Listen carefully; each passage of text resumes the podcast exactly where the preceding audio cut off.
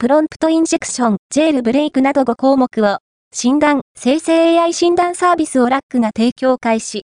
ラックは、2024年2月20日、生成 AI システムのセキュリティを強化するサービス、生成 AI 人工知能活用システムリスク診断の提供を開始した。